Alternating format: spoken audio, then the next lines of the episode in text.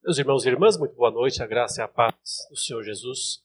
Nós vamos abrir a palavra de Deus no Evangelho de João, capítulo 1, e vamos ler os versículos 6 a 13.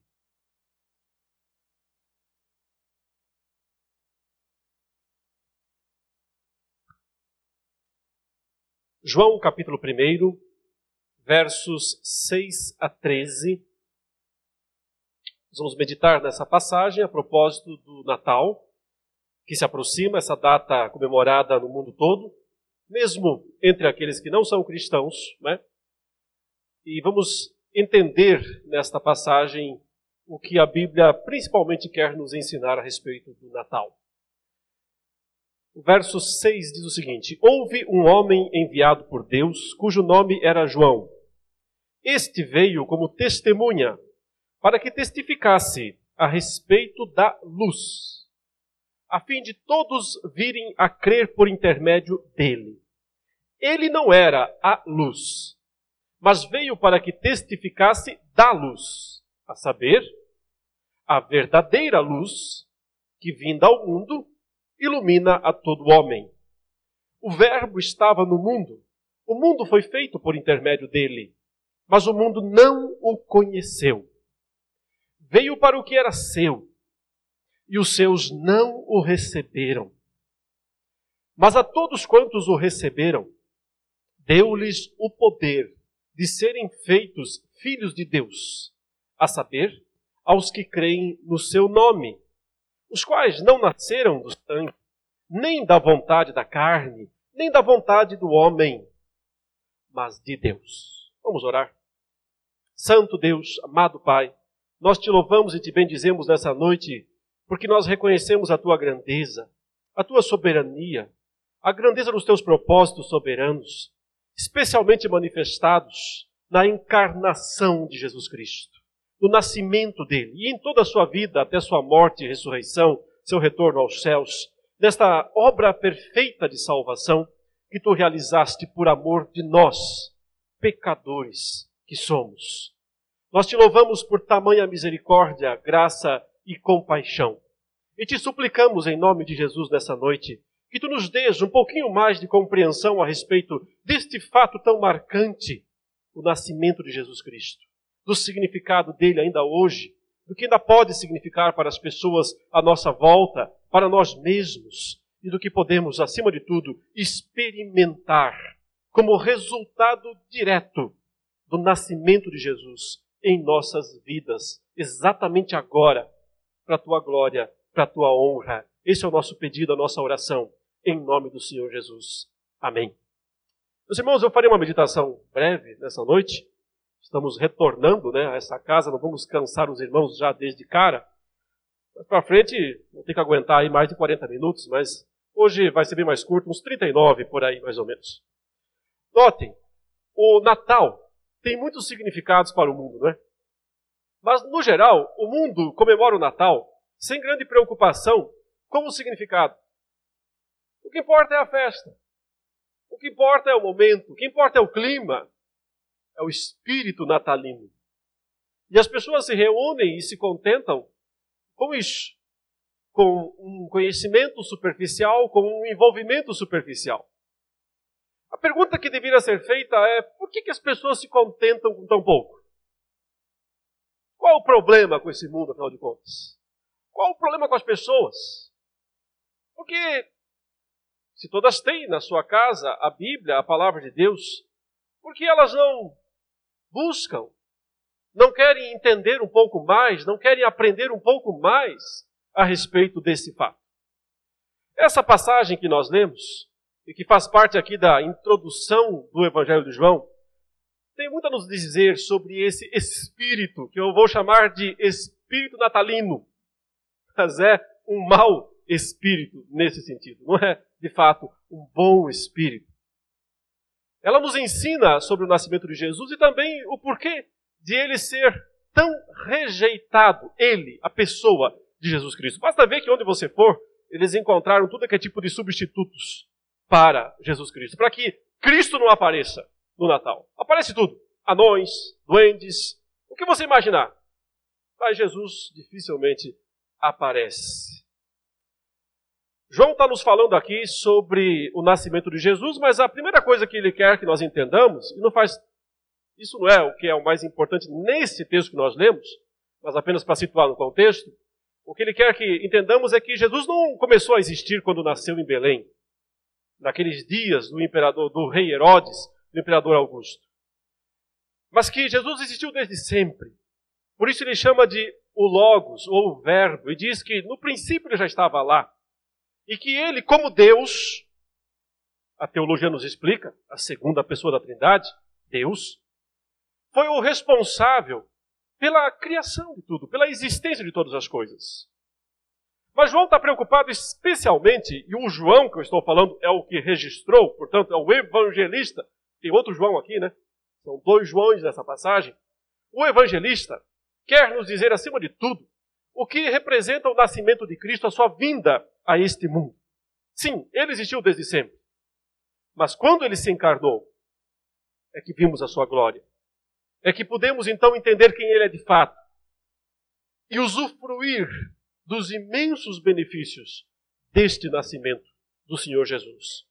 Ele começa, então, o evangelista, nos falando de outro João, aquele que preparou o caminho do Senhor, e que nós o chamamos de o Batista, o João Batista. Esse é o que está mencionado aqui no versículo 6, quando João, o evangelista, diz: Houve um homem enviado por Deus, cujo nome era João. Esse é o Batista. Este, o João Batista, veio como testemunha para que testificasse a respeito, veja essa expressão aí, da luz.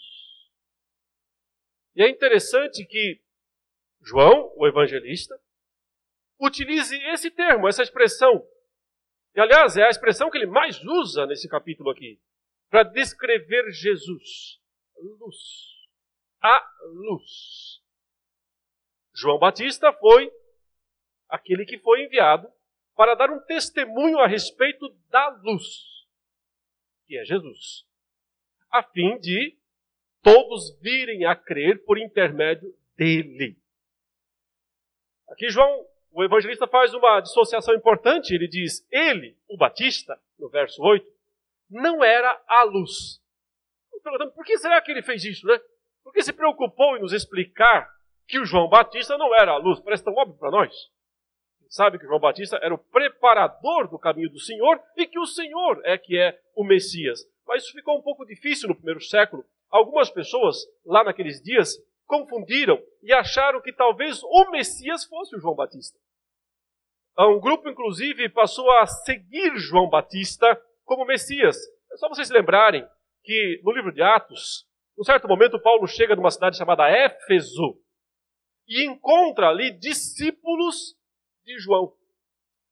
Décadas já haviam se passado desde que Jesus morreu, ressuscitou, subiu aos céus.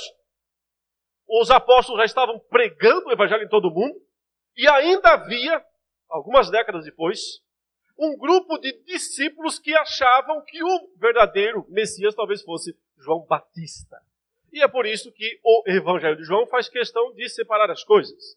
Ele diz: não, João Batista não era a luz verdadeira. Ele foi a testemunha enviado por Deus para testificar, testemunhar a respeito da verdadeira luz, esta sim, que é Jesus, a qual, e aí entramos no ponto exato que eu gostaria de abordar nessa noite, no verso 9, né?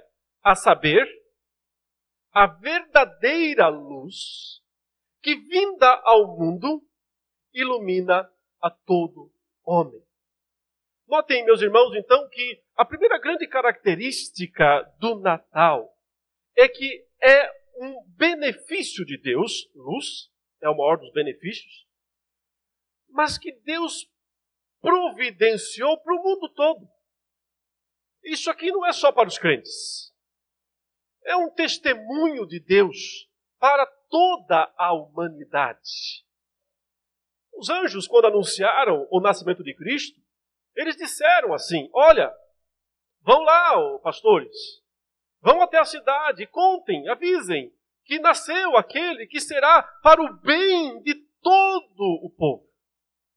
Evidentemente que não seria o caso de que todo o povo se converteria, claro que não. Mas mesmo quando não há conversão, de alguma maneira, o nascimento de Jesus é um grande benefício. É um benefício para toda a humanidade. E é interessante observar que a humanidade inteira praticamente guarda o Natal. É engraçado você ir lá no Japão e ver o pessoal comemorando o Natal. Eles não são cristãos, não tem nada de cristianismo. Mas existe lá um testemunho a respeito do Natal. Você vai nos países, vai na China, países comunistas, muitos declarados anticristãos, e há uma reminiscência, de alguma maneira, do Natal nesses lugares. Sim, porque o Natal é um presente universal. Um presente de Deus para todos os povos. É um testemunho de Deus para todos os povos. Jesus foi enviado porque Deus amou ao mundo. Deus amou ao mundo de tal maneira que deu o seu Filho unigênito. É claro que a salvação, em última instância, fica restrita aos crentes, aqueles que recebem pela fé, os que o receberam, já chegarei nesse ponto. É óbvio que a salvação, em última instância, ela é restrita aos eleitos. Sim. Mas antes de tudo, a oferta do Evangelho é universal. A oferta do Evangelho não faz acepção de pessoas. A luz que veio ao mundo veio com potencial de iluminar o mundo inteiro. Isso expressa a grandeza do evento, a grandeza do fato. O nascimento de Jesus é um evento grandioso. E nós devemos sim relembrar isso e celebrar isso e valorizar esse fato. Eu sei, é claro, que nós nos sentimos muitas vezes magoados, tristes, quando vemos o mundo substituindo o personagem, né? Tirando Cristo do centro, colocando Papai Noel, colocando doentes, colocando sei lá o que no meio. É óbvio que a gente se sente chateado e magoado e temos razão de fazer, de sentir assim. Mas, por outro lado, perceba que o mundo não consegue se livrar disso inteiramente. E de alguma maneira, o testemunho de Deus permanece no mundo através do Natal. Porque João diz que a verdadeira luz veio ao mundo, tendo vindo ao mundo, esse é o sentido da passagem, a tradução melhor seria até essa, né? Tendo vindo ao mundo essa luz, uma vez que ela veio ao mundo, ela ilumina a todo homem. Ela tem o poder de iluminar todos os homens. É a grandiosidade do nascimento de Jesus que deve ser reconhecida e exaltada por todos nós. Mas, é claro, notem a sequência, nós temos um tom mais sombrio. E esse tom mais sombrio também deve ser entendido porque ele também faz parte do significado do Natal. O verso de número 10 diz: O Verbo estava no mundo, o mundo foi feito por intermédio dele, mas o mundo não o conheceu. João já disse desde o início que Jesus é o Verbo, a palavra aqui significa essa mesma palavra, é uma reminiscência de Gênesis capítulo 1, versos 1 e 2, que diz: No princípio, Deus criou os céus e a terra. A terra, porém, era sem forma e vazia, havia trevas sobre a face do abismo, e Deus disse: haja luz. E o resultado foi: houve luz. Então, notem, a palavra criadora, a ordem de Deus, a ordem direta de Deus, que trouxe à existência o mundo do nada, é Jesus Cristo. Ele é essa palavra criadora. Por isso ele estava lá no começo com Deus. Mas nós já sabíamos disso, né? O Verbo estava com Deus, o Verbo era Deus, todas as coisas foram feitas por intermédio dele, e sem ele nada que feito se fez. Ok, beleza. Mas aqui, João dá um passo além e diz: Mas ele é a luz também. Ele não é só o Criador, ele não é só o instrumento, ele é a própria razão, a essência de todas as coisas, a começar da primeira das obras de Deus. Porque a primeira da, a, a, o primeiro ato criador direto, a primeira manifestação direta de Deus em Gênesis foi dizer que haja luz. Depois ele vai criar os oceanos, uh, as árvores, os rios, uh, os animais, o ser humano. Mas a primeira coisa que Deus disse, a primeira ordem direta de Deus foi que haja luz. E Jesus é essa luz. Ele consegue ser, por isso que ele é o alfa e o ômega, o início e o fim. Porque ele é não só o criador de todas as coisas, o instrumento da criação de todas as coisas, mas ele é a própria essência de tudo que é bom. E viu Deus que a luz era boa, é assim que está escrito. E fez separação entre noite e dia. Mas ainda assim, sendo ele a luz, o, o princípio sustentador de toda a existência, o mundo não o conheceu. Mas o mundo não o conheceu. Não deve nos espantar, portanto, se as pessoas hoje comemoram o Natal sem saber quem é Jesus Cristo. Porque, no fundo, o mundo tem esse desconhecimento a respeito da pessoa de Jesus Cristo. Razão pela qual Cristo precisa de testemunhas. Pessoas que anunciem, proclamem ao mundo quem é Jesus Cristo. A primeira delas está aqui. O próprio João Batista foi enviado para que as pessoas viessem a crer, o texto diz, por intermédio dele. As pessoas não passarão a crer em Jesus Cristo automaticamente, por si mesmas, por um estalo que elas têm lá no seu íntimo ou reservadamente. As testemunhas são necessárias. As pessoas que entendem quem é Jesus Cristo têm a responsabilidade de anunciar ao mundo quem é Cristo. A esse mundo que o adora como um Deus desconhecido. De alguma maneira, o mundo sempre adora Deus, mesmo que para o mundo Deus seja um desconhecido. E aqui Jesus é o grande ilustre desconhecido do Natal. Ele foi isso nos seus dias, quando ele nasceu, ele foi o ilustre desconhecido. Ele continua hoje da mesma maneira. As pessoas o conhecem pelo nome. Mas as pessoas não o conhecem pelo que ele é, como ele é, quem ele é. Então, esse desconhecimento a respeito de Cristo faz parte, infelizmente, do próprio significado do Natal. Foi assim desde o começo. E nós não poderíamos esperar algo diferente nos dias atuais. Mas o versículo 11 piora as coisas. Porque o versículo 11 torna ainda mais específica ou específico este desconhecimento. Note que o verso 11 diz assim: Veio para o que era seu, e os seus não o receberam. Isso não nos fala apenas de todas as dificuldades que envolveram o momento do nascimento de Jesus. A gente sabe que ele veio de longe, da, da Galileia, de Nazaré, e não havia lugar para ele na hospedaria, a gente sabe disso. E ele teve que nascer num local não muito apropriado, mostrando desde o início a rejeição do mundo ou das pessoas para com ele. Mas aqui há algo mais profundo ainda do que esta primeira rejeição.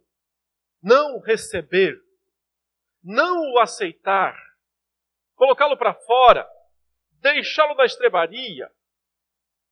Porque é provável que o que nós temos aqui entre os versículos 10 e 11 seja um modo teológico de João nos explicar que o mundo e aí seria o mundo dos gentios, o mundo dos estrangeiros, não conheceu, porque também não tinha grandes informações a respeito dele. Mas o que ele chama aqui de os seus, veio para o que era seu, e os seus não o receberam. Primordialmente, ele está pensando nos judeus, nos israelitas, no povo de Deus. O povo de Deus que o esperou por milênios que o aguardou por milênios, desde que Deus fez a sua promessa de que enviaria seu filho ao mundo para a salvação do seu povo. Esse povo não o recebeu. E a gente sabe disso por toda a trajetória de Cristo. Ele não foi rejeitado apenas quando não lhe permitiram nascer na estalagem porque não havia lugar para ele na, hospedaria. Mas por toda a sua vida ele foi posto para fora. O seu próprio povo o excluiu. O seu próprio povo não o recebeu. E isso é sobremaneira estarrecedor, porque era quem mais o aguardava, quem mais o esperava. Que mensagem espiritual nós temos desta passagem aqui para nossas vidas, meus irmãos? Uma coisa é o mundo que não o conhece e, portanto, não o recebe. É mal? É mal. É ruim? É ruim. Mas muito pior é quando os seus não o recebem. E uma das grandes lições da vida de Cristo, que nos serve de alerta, é que frequentemente quem mais rejeitou a Jesus foi quem esteve mais perto dele. Frequentemente, quem mais rejeitou a Cristo foi quem mais o conheceu.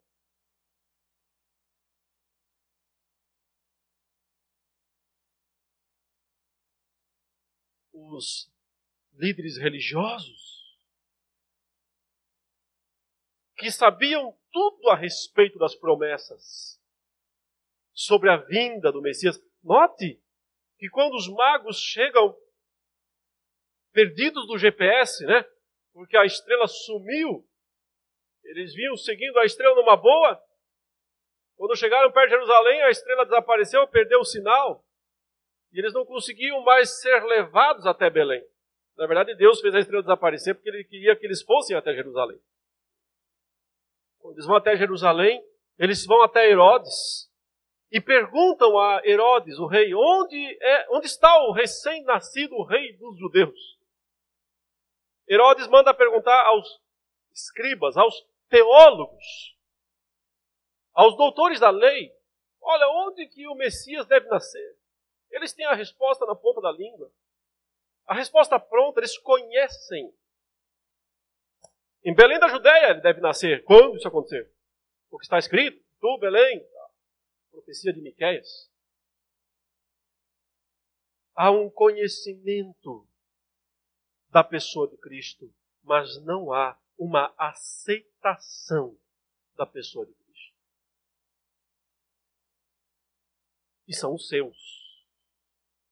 O problema é que não é o mundo, são os teus.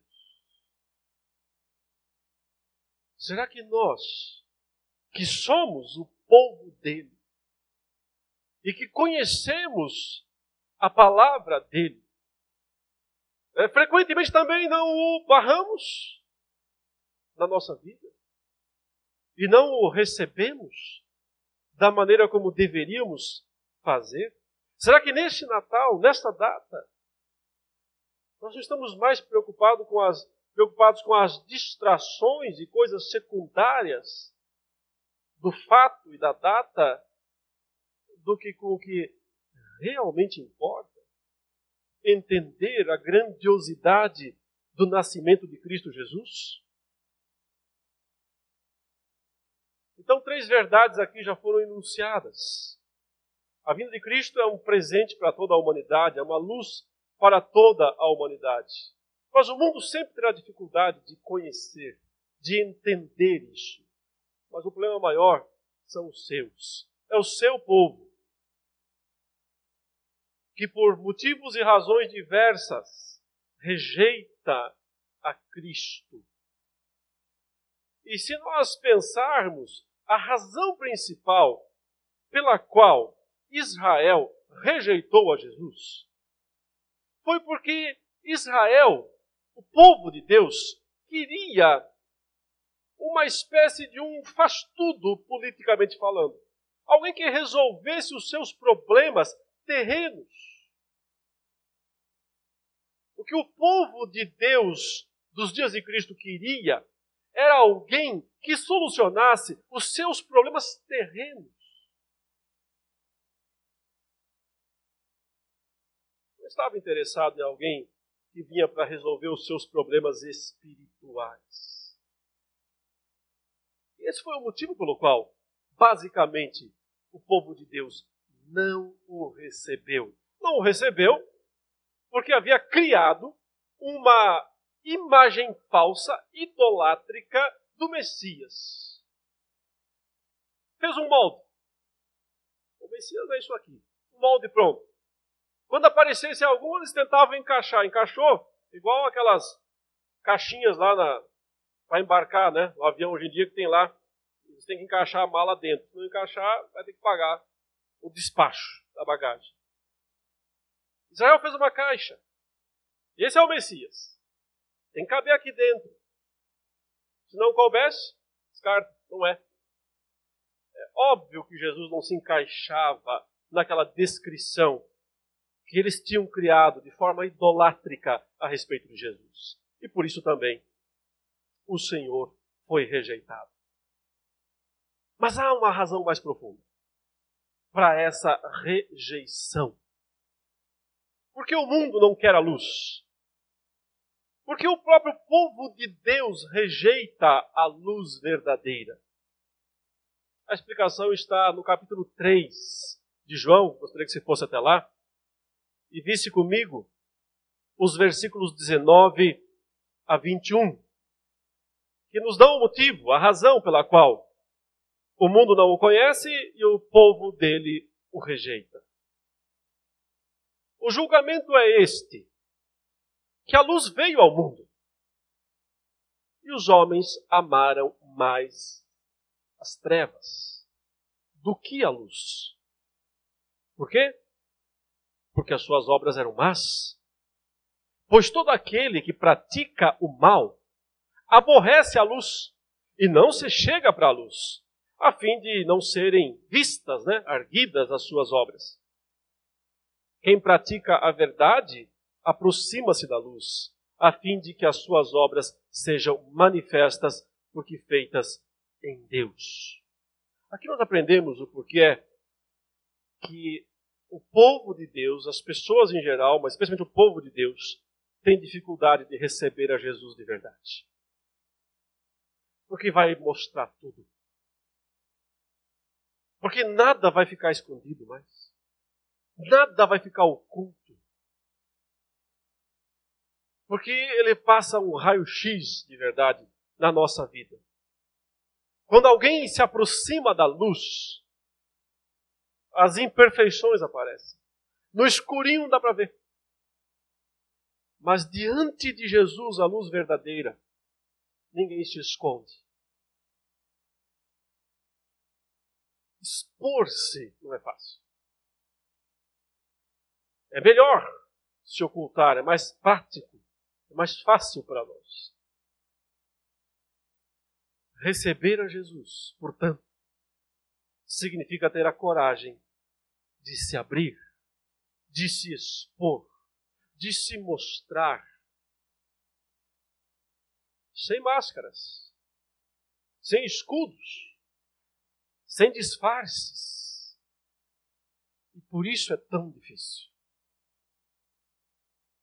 por isso o mundo cria os seus personagens para o Natal, mas também por isso os cristãos criam seus próprios personagens para o Natal.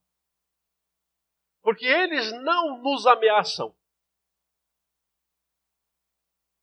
mas a luz nos ameaça. Jesus Cristo, sim, nos ameaça. Porque revela o que nós de fato somos. Mas graças a Deus que nessa passagem nós temos os versículos 12 e 13, que nos dão o outro lado, que nos mostram o grande objetivo de Deus com o Natal, com o nascimento de Cristo. Mas a todos quantos o receberam, ou seja, nem todos o receberam, mesmo do seu povo, mas aqueles, todos quantos o receberam, deu-lhes o poder de serem feitos filhos de Deus, a saber, aos que creem no seu nome. Os quais não nasceram do sangue, nem da vontade da carne, nem da vontade do homem, mas de Deus. Notem, meus irmãos,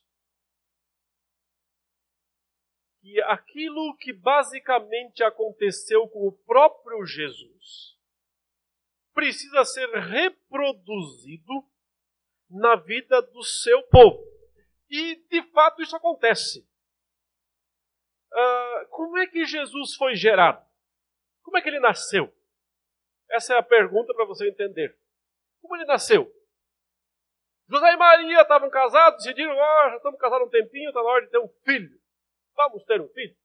Não, não foi assim. Não nasceu por causa da vontade dos homens. Não foi uma decisão tomada por José e Maria. Aliás, né, eles, embora sim já estivessem dentro da estrutura judaica do casamento, não tinham ainda consumado o casamento. Faltava uma parte, uma etapa. E por isso não era o momento ainda de ter relações íntimas. E por esse, por esse motivo, é, Maria ainda era virgem e Jesus nasceu de fato de uma virgem. Não houve a participação do homem nesse sentido, nem no planejamento, nem na execução. O que houve? O anjo Gabriel explicou para Maria. Aliás, ela perguntou, né? Como é que vai ser esse negócio? Eu não sou casado ainda, né? Não tenho relacionamento com homem algum e o senhor está me dizendo que eu vou ter um filho? Como é que vai ser esse negócio? Então, o anjo Gabriel explicou. Né, Gabriel? Explicou lá. Certo? Disse: Olha, vai ser assim. O Espírito de Deus vai descer sobre você. E ele, o Espírito Santo, vai envolver você com a sombra dele. E vai gerar no seu ventre um ser santo. E você depois vai dar o nome de Jesus, porque ele salvará o seu povo dos pecados deles. Então, algo extremamente sobrenatural, único em toda a história, que jamais havia acontecido. Um evento absolutamente único e sobrenatural aconteceu quando o Espírito Santo desceu sobre Maria e gerou, pelo poder, pela onipotência de Deus, um ser ali no ventre de Maria. Esse ser, embora espiritualmente existisse desde sempre, contudo, aquele corpo ainda nunca existiu, foi criado ali, o seu embrião, e uniu-se de uma maneira, para resumir, incompreensível para nós, as duas naturezas de Cristo, a divina e a humana. Algo absolutamente único, extraordinário sobre todos os aspectos, aconteceu ali. Por isso, tão grandioso, tão espetacular, tão digno de ser relembrado, relembrado. Mas que, agora, nos é dito, nos é ensinado aqui,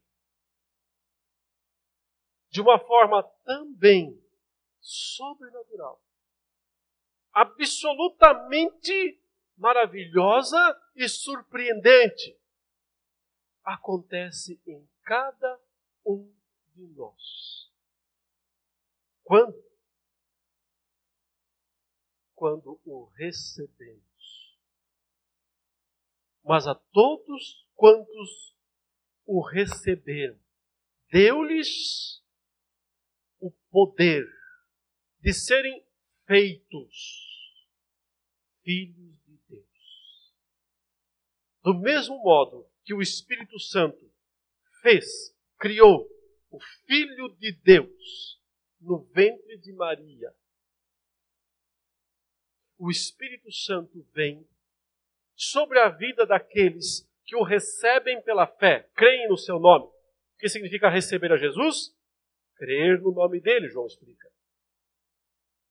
Essas pessoas passam pela mais genuína e extraordinária e espetacular experiência espiritual que existe. São feitos filhos de Deus. Há uma palavra interessante nesse texto. Ele diz: Deu-lhes o poder de serem feitos filhos de Deus. Poder. Na língua grega, há muitas palavras para descrever poder. Eu conheço umas sete, oito pelo menos. Toda significa poder. Mas a que foi usada aqui, normalmente não é usada para significar poder. O... Por isso é um pouco curioso porque que os tradutores preferiram usar esse termo, deu-lhes o poder de serem chamados filhos de Deus. A palavra significa essencialmente autoridade. E é uma das minhas palavras favoritas no Novo Testamento para quem conhece meus estudos sobre aquele assunto da grande batalha escatológica. Autoridade. Receberam a autoridade de serem chamados filhos de Deus. Autoridade aqui significa legitimidade. Filhos legítimos. Com todo o direito receberam o direito, a legitimidade, a autorização, a autoridade de serem feitos. Aí sim é fazer, ter sido feito. Feitos filhos de Deus. Porque isso resume toda a obra de Cristo, todo o porquê, todas as razões, todos os motivos de ele ter vindo a este mundo. Ele veio para conferir ao seu povo, aos que o recebem, que creem no seu nome, o direito legítimo, legal, jurídico, de serem chamados, feitos filhos de Deus. Tanto a legitimidade quanto a energia necessária, a força necessária, nos é dada ou nos são dadas através de Jesus Cristo. É desse modo que nós devemos lembrar do Natal, por esse motivo, essencialmente. Porque ele representa que Deus não deu apenas uma nova oportunidade para o mundo.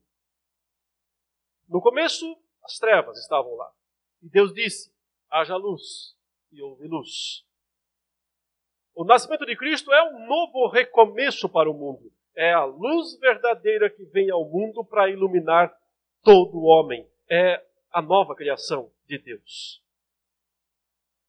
Mas essa nova criação de Deus é interiorizada, particularizada, quando você o recebe pela fé. Porque nesse momento, um milagre acontece dentro de você. Tão grandioso quanto aquele que gerou Jesus, a vida humana de Cristo, no ventre de Maria.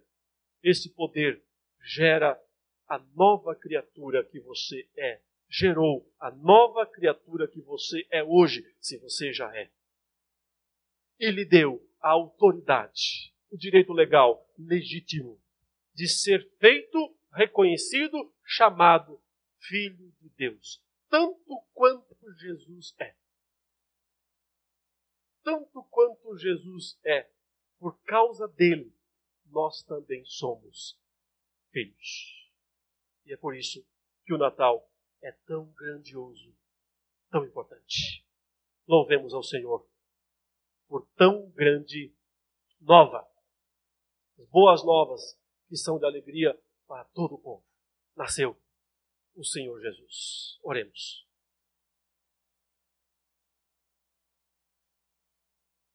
Glórias sejam dadas, ó Deus, das maiores alturas, como os anjos cantaram, como todos aqueles que participaram, viram o fato acontecer e reconheceram a grandiosidade desse fato.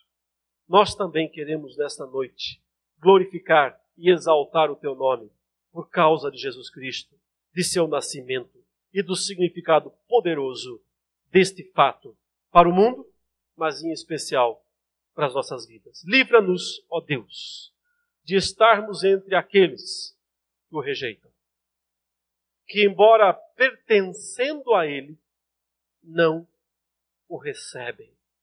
Livra-nos deste terrível perigo que sempre ronda as nossas vidas. E ajude-nos a firmemente, pela fé, reconhecermos dia a dia Jesus Cristo como nosso Senhor e nosso Salvador, para a glória de Deus. Em nome de Jesus. Amém.